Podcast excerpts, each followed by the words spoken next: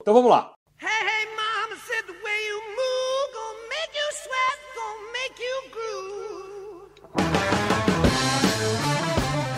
É, olá, meus amigos, bem-vindos a mais um episódio do seu podcast Prisioneiros do Rock. Aqui, Christian Fetter falando com meus amigos Felipe Mosri e Jair Lúcio.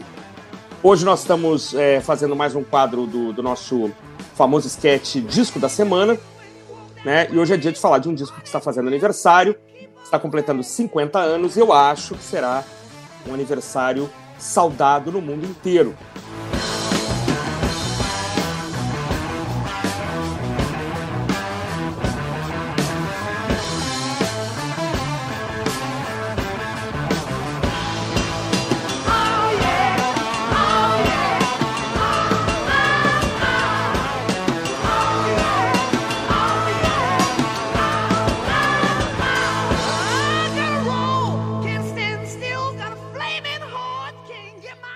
Nós não estamos falando só do disco da semana, nós estamos falando do disco do século, né? completando meio século de existência, o Led Zeppelin 4. Na verdade, eu quero começar justamente falando sobre esse título, né? Uhum. O Led Zeppelin 4.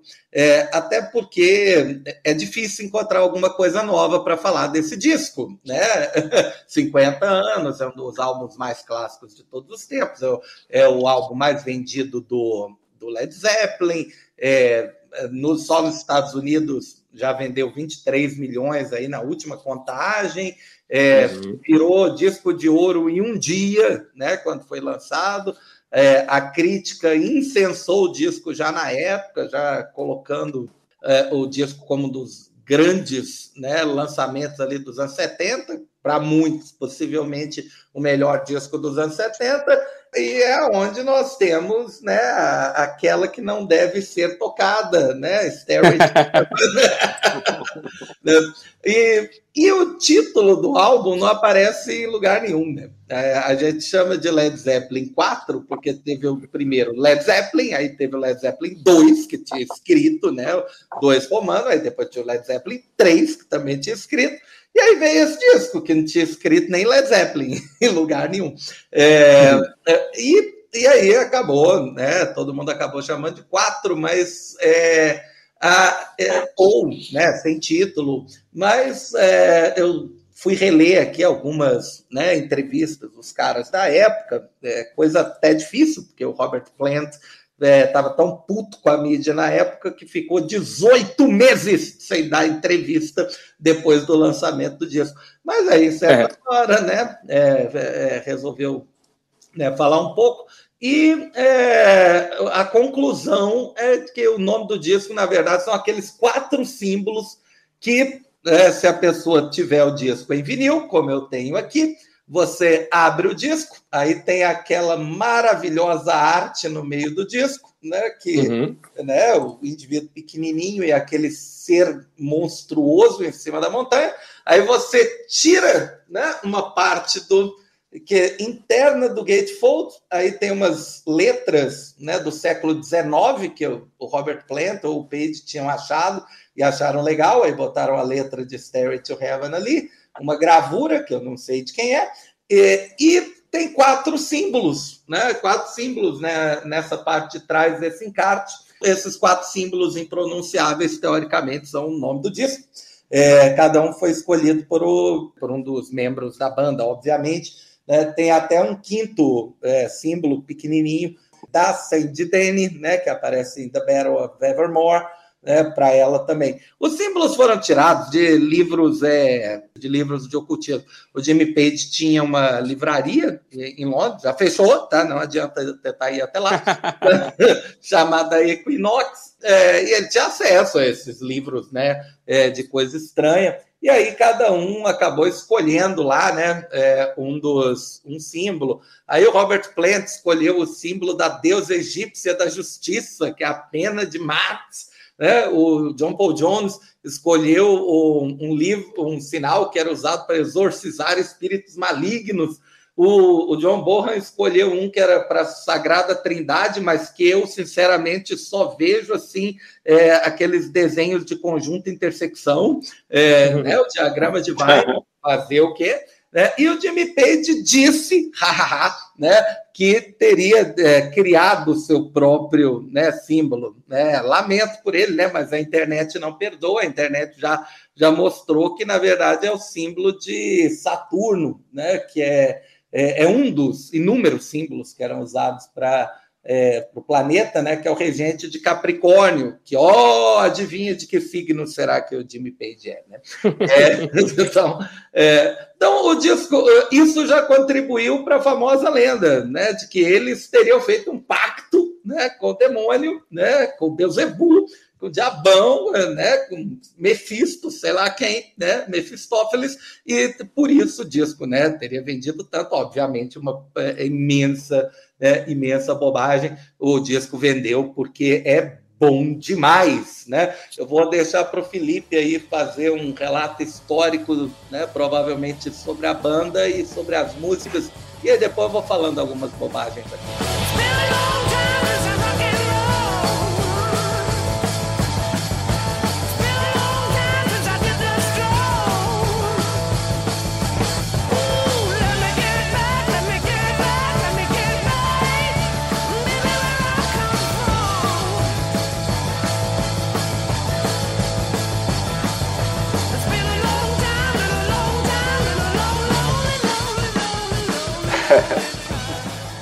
Tô rindo dessa história dos símbolos, né, cara? Porque eu acho que no fundo isso é, é um papo furado, assim, só para fã ficar discutindo, pesquisando, né? De, há 50 anos que as pessoas falam disso, procuram explicação.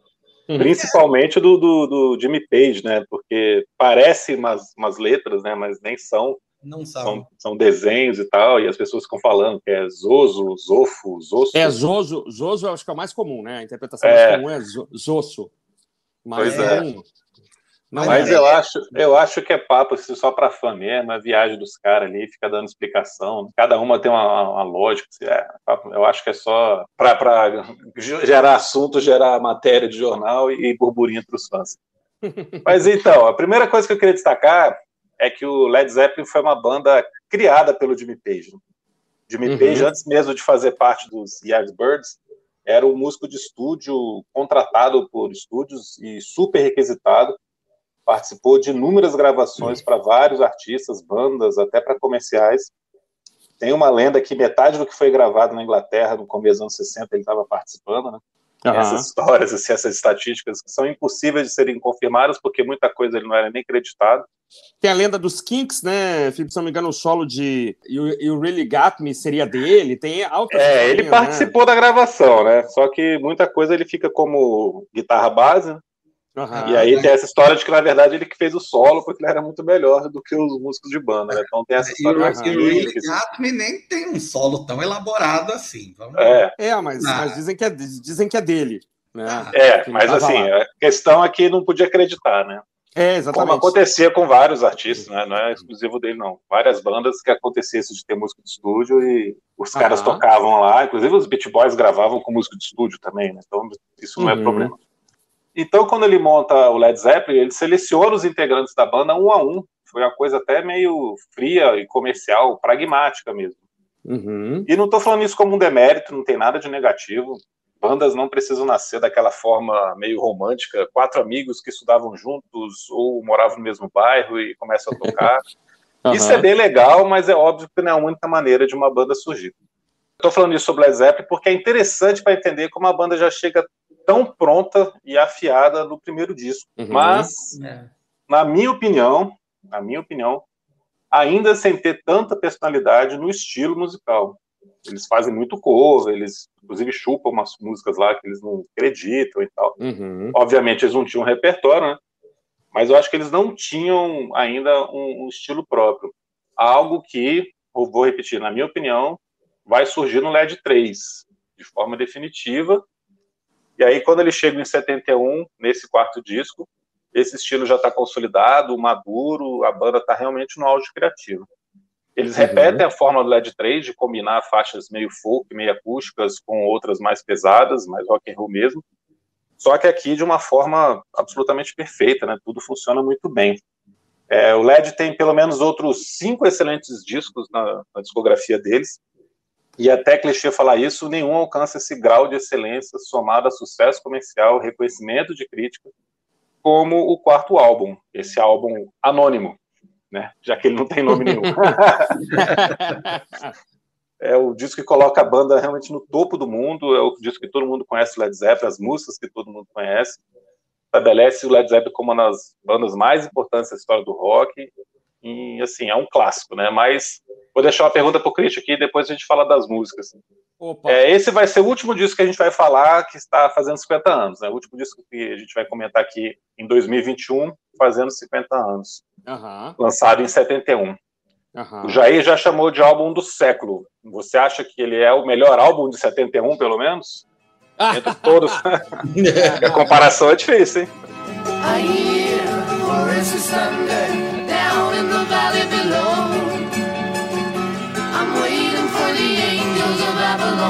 Waiting for the eastern glow. The apples off in the valley, oh, all the seeds of happiness. Ground is rich from tender care, repay, do not forget. Cara, um, um disco tinha que ser o melhor disco de rock é, né, da década, eu acho que é ele, assim, eu, eu, eu, adoro as bandas que a gente comentou, lógico, né, às vezes até é injusto a gente colocar ele um ponto acima dos demais, mas assim, esse disco ele tem. Existe uma memória afetiva, existe um monte de, de ligações minhas aí com esse álbum, mas ele.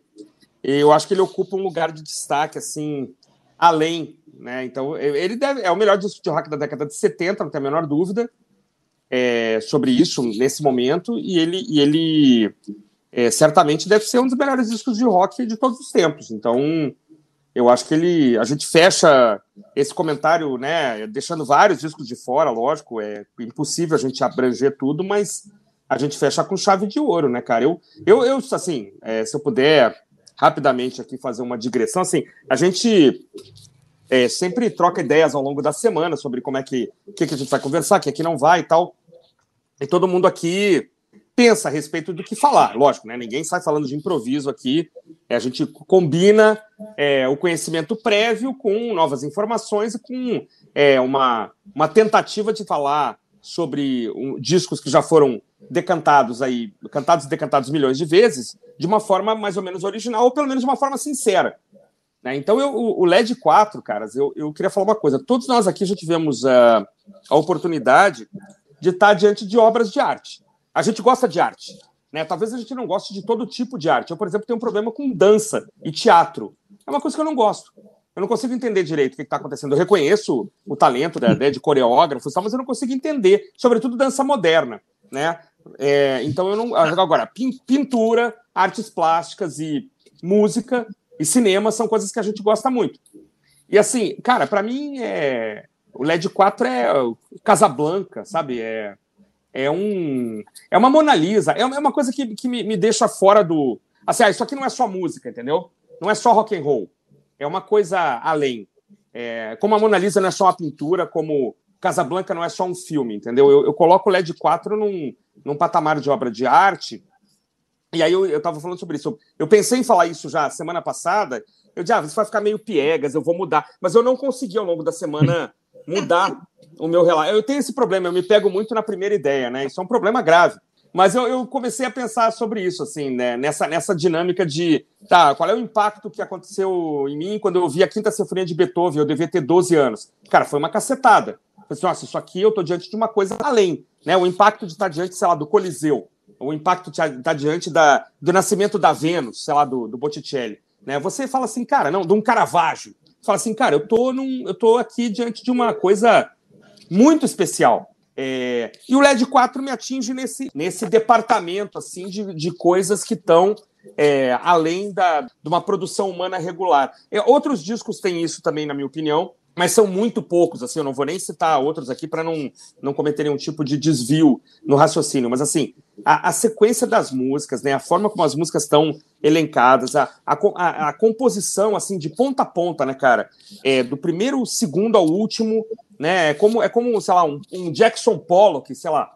Cada risco ali tem uma razão de ser. Você não está ali diante de uma de uma loucura de um cara, né? Aqui também não, né? Cada solo, cada baixo, cada toque da bateria é, me, me, me atinge de forma muito especial. Então eu coloco o LED 4 num, num escaninho, assim, num, num que é, é, ocupado por poucas coisas. É, então a minha relação com o LED 4 é, é muito especial. E aí é difícil. É, ah, mas tem uma tem um pianinho lá meio chato, ah, tem uma, uma música que eles roubaram de uma bluseira. Ah, não, não interessa, cara, não tô nem aí. não estou nem aí. There's a feeling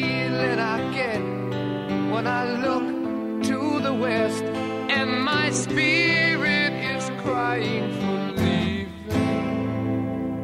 In my thoughts I have seen rings of smoke through the trees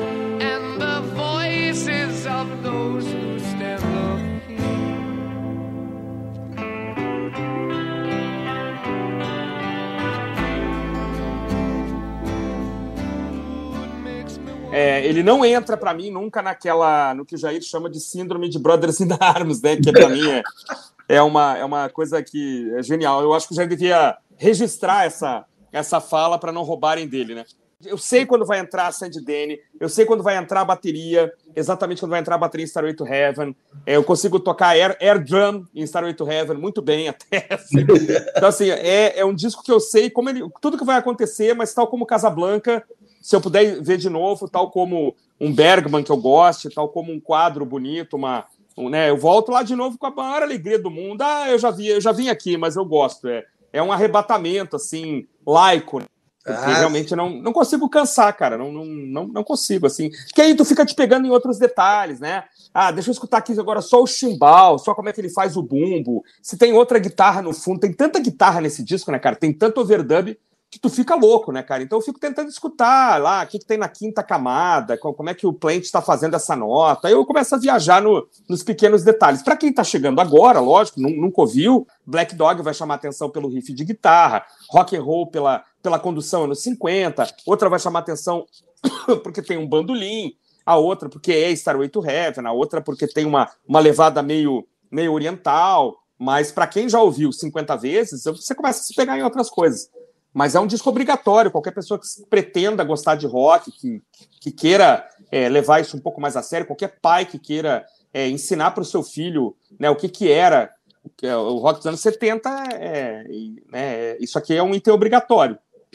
É, você não você não passar a vida sem escutar o LED 4 é você não ter visto o mar, sei lá. É a mesma sensação que eu tenho do cara que diz, ah, eu gosto de rock. Tá, mas você escutou Led Zeppelin já? Ah, eu conheço aquela Stairway to Heaven. Não! Você está fazendo isso errado. Pega o de entendeu? E ouve ele de ponta a ponta, porque senão sua vida está um pouco vazia, são só 40 minutos. É, não, não faça isso com a sua vida. Se você gosta de rock and roll, vai e ouve, ouve de novo, e, e você vai ver que, à medida que você vai escutando, isso vai entrando no seu HD de uma forma indelével, né? Eu diria, indelével. Stairway to Heaven tem realmente uma aura é, indelével mesmo, como você falou. Eu é não, é, eu também não cansei dela, embora que na minha audição, é, minha audição agora para o podcast, é, eu acho que foi o momento que eu fui na cozinha, bebi água, fui fazer um xixi, coisa e tal. Não, não, prestei tanta atenção. Eu prestei, eu prestei mais atenção no lado B porque eu sou esse cara que você descreveu aí, Christian. Tipo, é, eu conhecia. Ah, você já ouviu Led Zeppelin? Se bobear, foi você que me falou isso. É, Pode ser. Led Zeppelin? Já, já. Eu conheço Stairway to Heaven, sei lá, conheço é, ah. All My Love, né? Alguma coisa. Aí, não, não, não, Led Zeppelin 4 é fundamental no seu É, posso ter, falado, posso ter falado isso. É, e, como o, e como o tacoplástico original aqui do Carrefour, eu ah. creio que eu comprei esse disco em 90, 91, eu já tinha 17, 18, quando eu fui ouvir. É, e o lado A é, meu Deus, é 2001 é. Odisseia no espaço. É, é um daqueles momentos, né? É um... Inacreditável do, do início ao fim, né? É. Desde, desde aquele crescendo na, na guitarra no início de Black Dog até o, o Robert Plant sussurrando lá no fim de Stairway to Heaven. É, é absolutamente perfeito. Ao nível de, de, eu até esquecer como é que o lado B era tão bom. São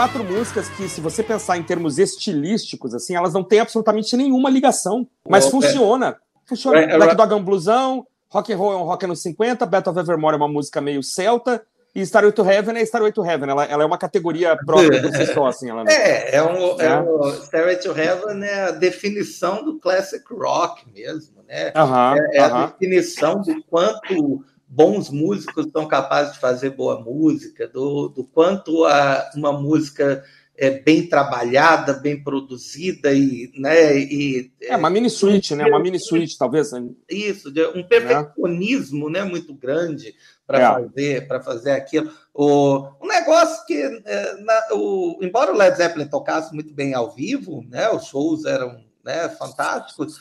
É, o, só em estúdio mesmo, para conseguir né, aquela, uhum. é, aquela perfeição milimétrica em, em, cada nota, né, em cada é. momento. A gravação é, é bonita demais. E, e, aparentemente as condições do dito estúdio nem eram tão boas assim, né? Eles foram gravar um, num lugar, tipo um rancho, né? Um tal de Headley Grange. Headley é, Grange, é é, que o, é, não sei se foi o Bohan ou o Jones, falou que era um local úmido, frio, mal aquecido, um, um horror, né? É, e, e, o Jimmy Page e o resto da banda estava constantemente chapado, né? Assim, o Jimmy Page às vezes à beira da inconsciência, né? Durante a gravação e mesmo assim, né? Acho que os caras ficavam sóbrios o suficiente em certo momento para né, conseguir fazer em condições até excêntricas né, na gravação, eh, conseguir tirar aquele som. Não, só fazer um comentário aqui sobre essa questão do estúdio. Eles gravaram no estúdio móvel dos Rolling Stones uma parte do disco. Eles estavam ah, nessa casa. É, não foi tudo, não foi tudo. No é, Headley não Grand, foi né? tudo, né? É, mas não, no, no Headley Grand com o estúdio móvel. Aham. Mas que várias bandas usaram esse estúdio. É, o Deep Purple menciona o mobile no, na letra de Smoke the Water. Né? É, é, sei o quê, fazer algumas gravações no mobile. É o Mobile Rolling Stones Mobile. É, é, é. é um estúdio famosíssimo, né? É, famosíssimo. É. Ah, um caminhão que tem um estúdio dentro. É muito legal mesmo. Mas aí, voltando para o faixa a faixa, ou, ou, tem alguma outra coisa mais ainda para falar sobre, sobre capa? Ou, ou, Não, né? A capa é fantástica, ah, né? É, a, a, capa é uma, é, é uma ilusão, né? Na verdade, você fica confuso assim sobre o que, que a capa é. exatamente representa. É, é como o Felipe né, falou no início, assim, é, são coisas justamente para deixar o fã bolado. Né? Uhum. Ah, o que, que esse cara aqui quer dizer? Né? O que, que ele está carregando? É, isso é um quadro? Isso é uma janela? É, aí você, você abre o gatefold, né? É, esse disco, gente, só faz sentido em vinil, tá? Ah, é, é claro. Este disco só faz sentido em vinil. É, aí você abre o gatefold, você descobre que, na verdade, aquilo é uma parede né, na, na frente de uma cidade né, meio industrial, meio, ao mesmo tempo, né, uns prédios horrorosos atrás. Então, é tudo muito enigmático, é uma capa muito, muito legal. Me lembra, né, o, o vagabundo da capa lá de Aqualung, né? É, é, é lembra um pouquinho, é verdade. É, mas é, é icônica. É, e, e, tem uma coisa legal, né, que quando é, o disco, a arte inteira, né, do disco foi lançado, aí não tem nenhuma informação, né, sobre a banda, né, né só tem a letra de uma música, Aí teve um executivo da gravadora que virou lá para o Jimmy Page, ó, oh, isso aí é um suicídio comercial. Olha só.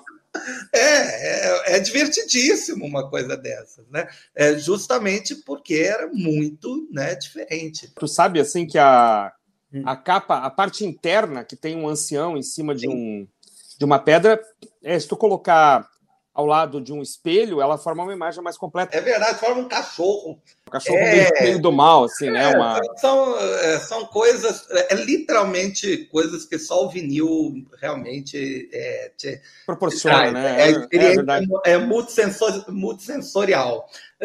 Eu vou dizer uma coisa, é, descobrir isso com 12 anos é, é, é, uma, é um impacto, viu, cara? Ah, é, legal. É uma legal. paulada. Hum. Cara, eu tô achando que o Doni Darko copiou essa imagem aqui para criar aquele coelho. Cara. Ah, com certeza. Ah, é. Lembra muito, né? Tranquilo, tranquilo. Bem é. lembrado. Ah, se há algo, se há algo que foi parodiado, referenciado, reverenciado, é o Led Zeppelin 4, né? É, é, assim, é, o, o mundo seria diferente sem o Led Zeppelin 4. Sério. É, não, não, não, é, algo, vários álbuns poderiam nunca ter sido lançados que não faria absolutamente nenhuma diferença. Agora, o, o Led Zeppelin 4 ele mudou a, a, o jeito mesmo é, como as pessoas passaram a, a, a apreciar realmente o, o, rock. Virou uma é, uma grande eloquência, né? É, é um disco fantástico. De, os gritos do, do é, Robert Plant em Black Dog é, são, né, são fantásticos. É, é, qualquer vocalista de respeito adoraria ter uma voz daquelas ali. É, vamos lembrar, lembrar, que o Geddy Lee do Rush começou tentando imitar o, o Plant. E vamos lembrar que o. Salvo engano, o Fred Mercury, uma das inspirações para a mini suite Bohemian Rhapsody foi a mini suite Starway to Heaven, né? Uma música que começa lenta, depois acelera, a estrutura né, de Starway to Heaven é, inspirou também o Fred Mercury a escrever. Eu não sei se ele confessava isso, mas é, é, é. claríssimo, né?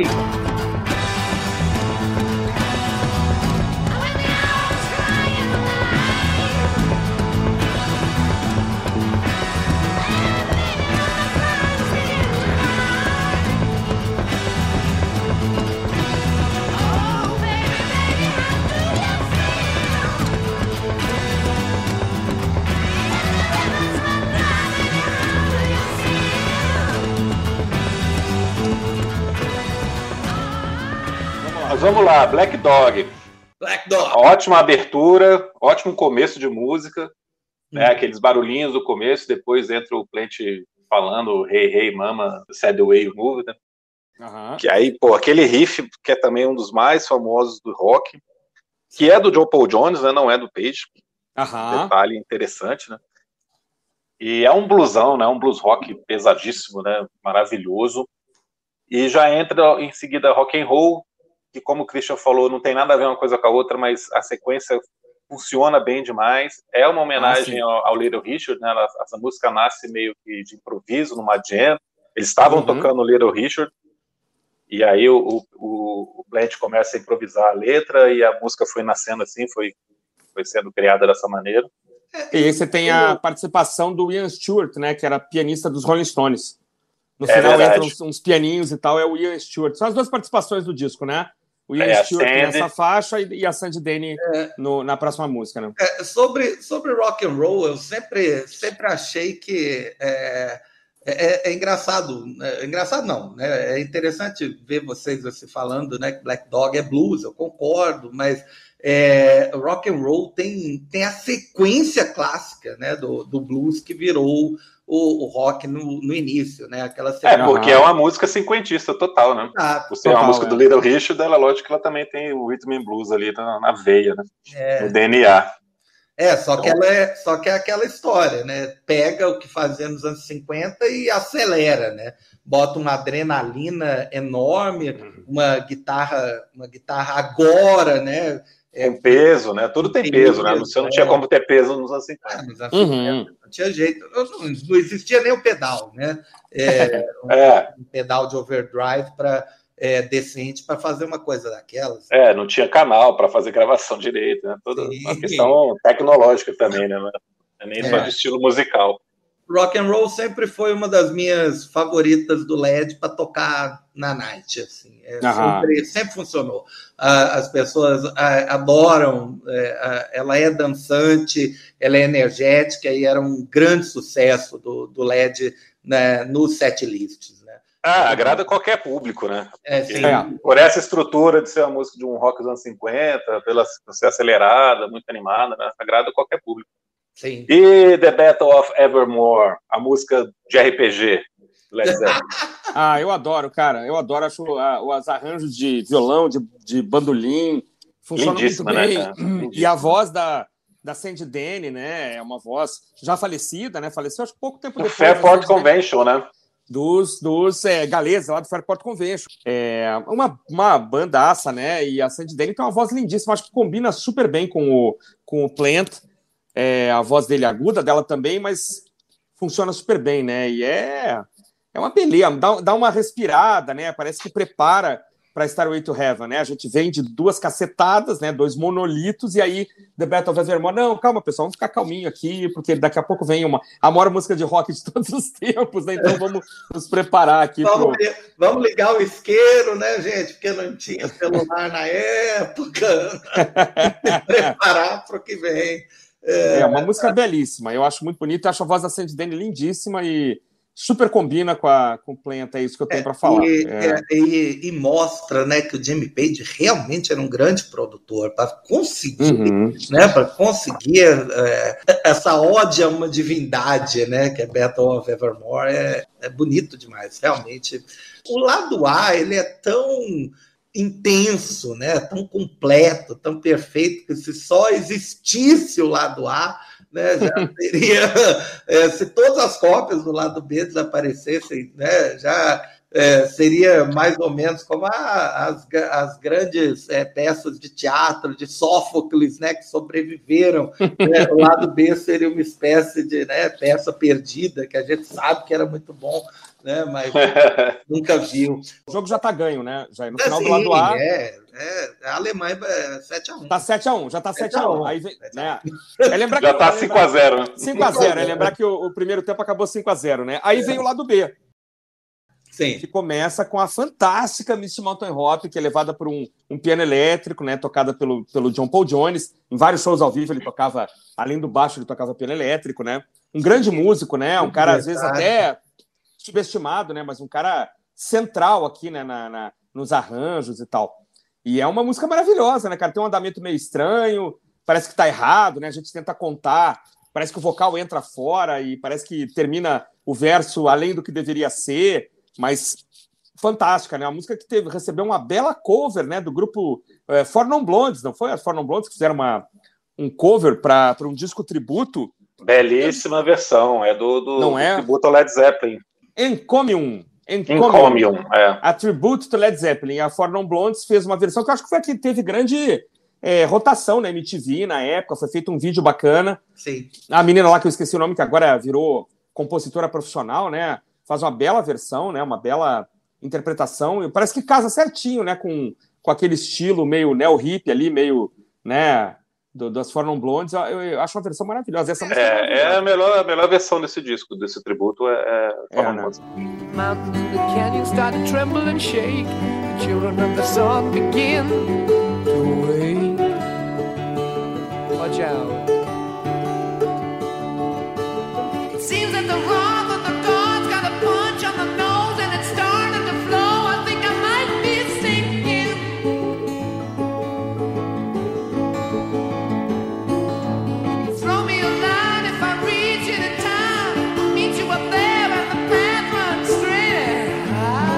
E você falou uma coisa muito legal, é um, é um rock para hippie, né?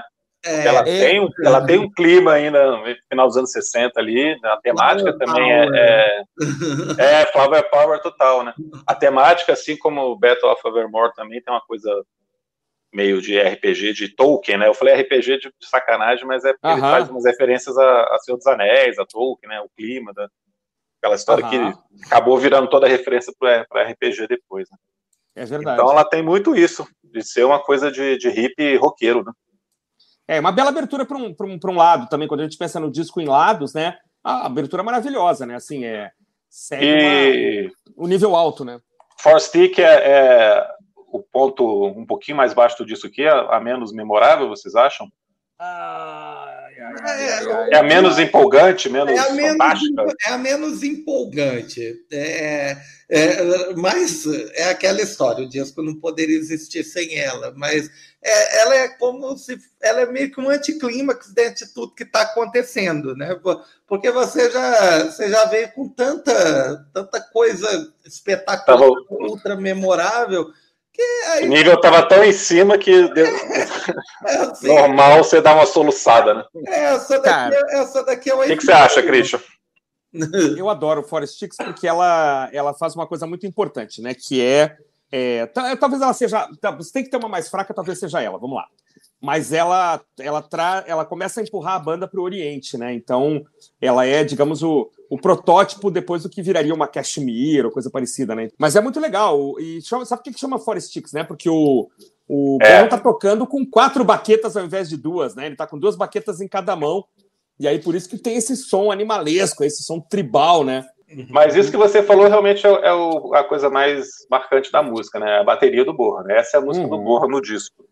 Cara, Gold California, para mim, é a faixa que eu, que eu, hoje em dia que eu mais gosto do disco, porque já escutei pra caramba esse disco e tudo. E, uhum. e depois de um tempo eu fui escutar o LED 3. O LED 3 foi o disco que eu escutei depois do, do primeiro, do segundo e do quarto. Sei. E eu pô, fiquei muito apaixonado pelo estilo do LED 3. E é. Gold California tem tudo a ver com isso. Eu acho que o Led Zeppelin fazendo esse tipo de música é uma coisa absolutamente incrível, cara. Como combina uma banda tão pauleira, tão porrada, consegue fazer faixas folk acústicas de uma maneira tão delicada, né? Tão sensível, é verdade, tão bonita. É verdade. E como é, é que o Plant se transforma cantando esse tipo de música? É verdade. Eu li em algum lugar que eles é queriam é fazer uma coisa meio Johnny Mitchell, né? Meio, meio baseado na total, nas né? músicas total da Johnny, Johnny Mitchell, Mitchell, né? Total. E ele é. até o jeito dele cantar, né? Mostra uma Sim sensibilidade absurda. É, é verdade. Jair, você falar? É, não, eu, eu ia falar exatamente isso. O Robert, é, o Jimmy Page, né? Ele tinha uma de, é, devoção, assim, né? É, o Jimmy Page e o Robert Plant, né? Tinha uma devoção pela Johnny Mitchell e pela costa oeste dos Estados Unidos, né? Como um, uhum. É... Cara, mas quem não tinha devolução pela Johnny Mitchell nessa época, né? Impressionante. É verdade, cara. Todo mundo babava, né? Aquele, Quando a gente falou dentro... do Blue, a gente comentou é, muito isso, né? Aquela dentucinha pegou todo mundo, né, cara? É, fora isso, fora o que ela passou o rodo, né, cara? Mulher empoderada. Né? Mulher empoderada. É verdade. É fantástico. E aí a gente chega na, na faixa que, que é meio cover, meio reconstrução. When the Live Breaks é verdade. Que, era um, que é um blues antigo. É uma, é uma menina, é uma mulher, na verdade. Essa, essa Memphis Mini, eu fui pesquisar também, não sabia. É uma. É uma eu ia perguntar uma, isso. Quem, quem diabos é Memphis Mini? É, uma dessas cantoras pioneiras aí que, que não, não, não, não atingiu sucesso, que deve ter é, não sido reconhecida em vida, né? É, e aí eu até ouvi a faixa dela assim, não, não, eu acho que eu não sei se é a letra, não sei. Não, tem, é um puta... tem pedaços ah. da letra. Né? Eles, realmente eles reinventam. Pois é. Que When the Live Breaks foi gravada em 1929. Né? Então, realmente não tinha como eles fazerem uma versão fiel aqui. Mas, assim, foi baseado realmente em cima dessa música.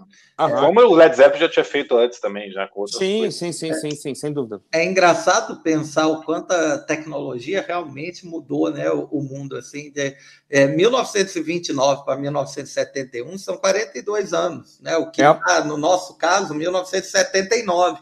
Se alguém é, inventar de copiar uma música de 1979, todo mundo vai descobrir, né, hoje em dia. Ah, é. é pode, pode ser a mais obscura do planeta, alguém vai apontar, mas em 1971 não era assim. É, não, é, é. Tanto é que eles é, não dá nem realmente para chamar de cópia. Também achei a faixa, né? Obrigado, internet, né? E realmente uhum.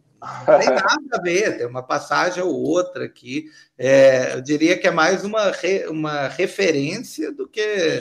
Né, uma, é, pois é. Uma apropriação, sei lá.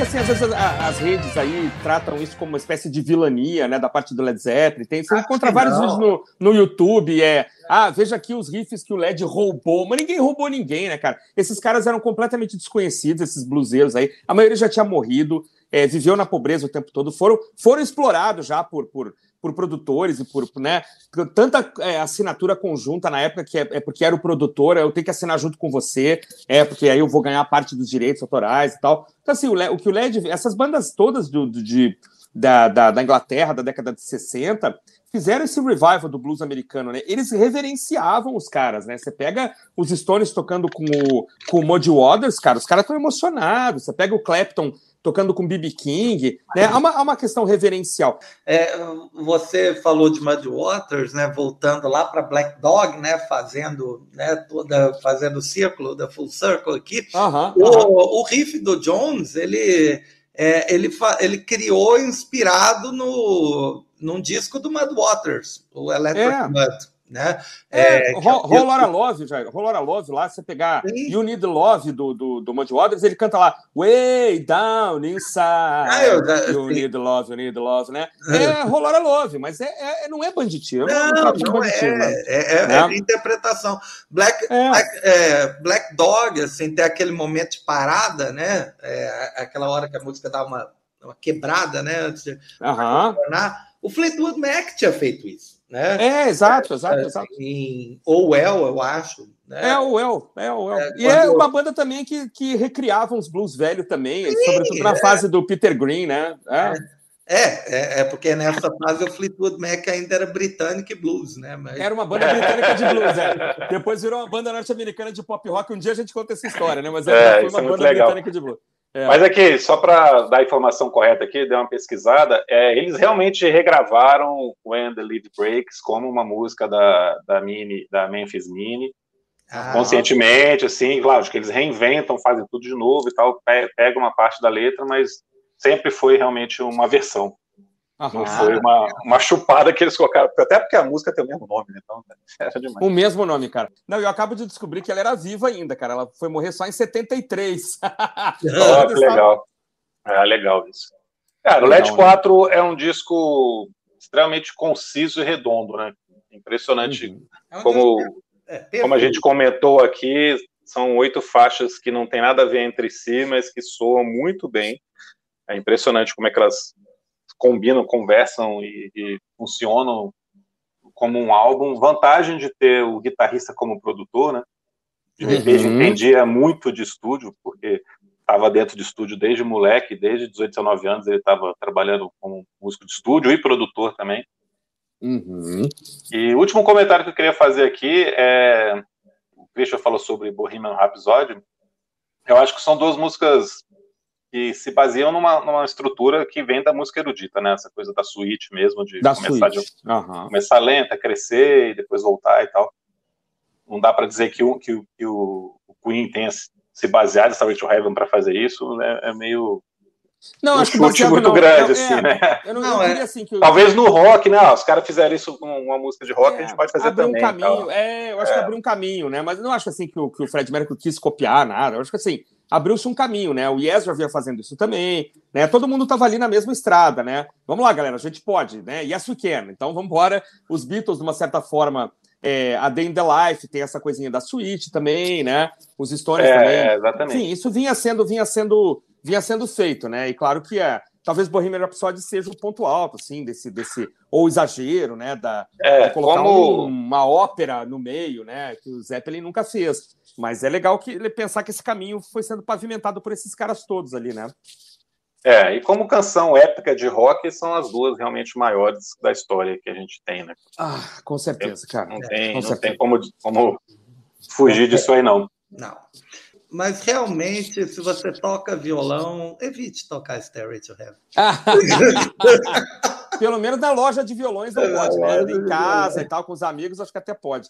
Olha, eu queria dizer uma coisa. Eu acho que a gente, quando um disco chega a 50 anos, eu acho que eu tenho, tenho uma teoria que eu não vou poder comprovar em vida, mas quando o disco completa 50 anos com essa atenção, que vai receber certamente o LED 4, ele está com um caminho pavimentado para durar 100 anos. Ah, né? Para daqui a 50 as pessoas saudarem. Né? E, e o tempo vai ficando mais comprimido E a gente está vendo assim muitas bandas é, que a gente gosta e tal, é, não se fala mais em grande escala. Né? Então, acho que no futuro, gente, como se fala né, de, de Beethoven, de Mozart, é, e você tem na mesma época 100 compositores trabalhando, mas né, a comunidade em geral vai se lembrar só de uma meia dúzia. Essa é uma banda, esse é um disco que, que você não tem como, assim, né? Não tem como apagar em pouco tempo. Então, quando tudo ficar comprimido em três ou quatro nomes, minha tese, que eu não vou poder comprovar em vida, e aí vocês me contam depois, é que, é que esse disco vai estar tá mencionado e esse, esse, essa banda vai estar tá sendo mencionada. É, e muita gente que se acha, assim, que acha que sei lá, ter likes ou ter coraçõezinhos é uma, é uma garantia de perenidade, cara. Perenidade é isso aqui, é você ter, você vir evoluindo como banda, como o Felipe falou, né? O Jair também, o disco 1, o disco 2 e tal, e chegar nesse ponto aqui e fazer uma obra que, que seja lembrada depois de tanto tempo. Tanto que a gente vê coisas de 400, 500 anos atrás e continua achando bonito. Eu acho que não tem como ser diferente é, enquanto a, a, humanidade assim fizer algum sentido, o humano for for, o humano tiver humanidade, né, enquanto a, o ser humano tiver um mínimo assim de, de, capacidade de se emocionar, de capacidade de gostar de arte, é, esse disco vai continuar sendo relevante. Enfim, era isso que eu queria falar sobre o LED 4. Uma última curiosidade aqui, apesar das 23 milhões de cópias vendidas nos Estados Unidos, ele nunca foi número um na Billboard. que loucura, né, cara? Que loucura. Fantástico, né, cara? que é o, o Slime the Family Stone, estava em primeiro lugar. Inacreditável, né? É, 71 eu vi que ele, ele chegou no número 2 atrás do There is a Riot Going On do Sly the Family Stone. Nos Estados Unidos, realmente, ele não conseguiu bater o Sly e a Carole King também ficou em primeiro lugar um tempo, com o Led Zeppelin em segundo lugar. Incrível. Inacreditável. Foi isso, gente. Grande abraço para todos. Sempre um prazer falar com vocês dois. Falamos hoje sobre o Led Zeppelin 4, o Led Zeppelin Zozo, o Led Zeppelin sem título, ou simplesmente né, o álbum do século. Grande, é, grande abraço a todos. Continue nos seguindo no Instagram. É, e onde mais né, o Felipe criar as redes aí pra gente. Falou, até mais. Abraço, valeu amigos, até a próxima aí, tudo de bom.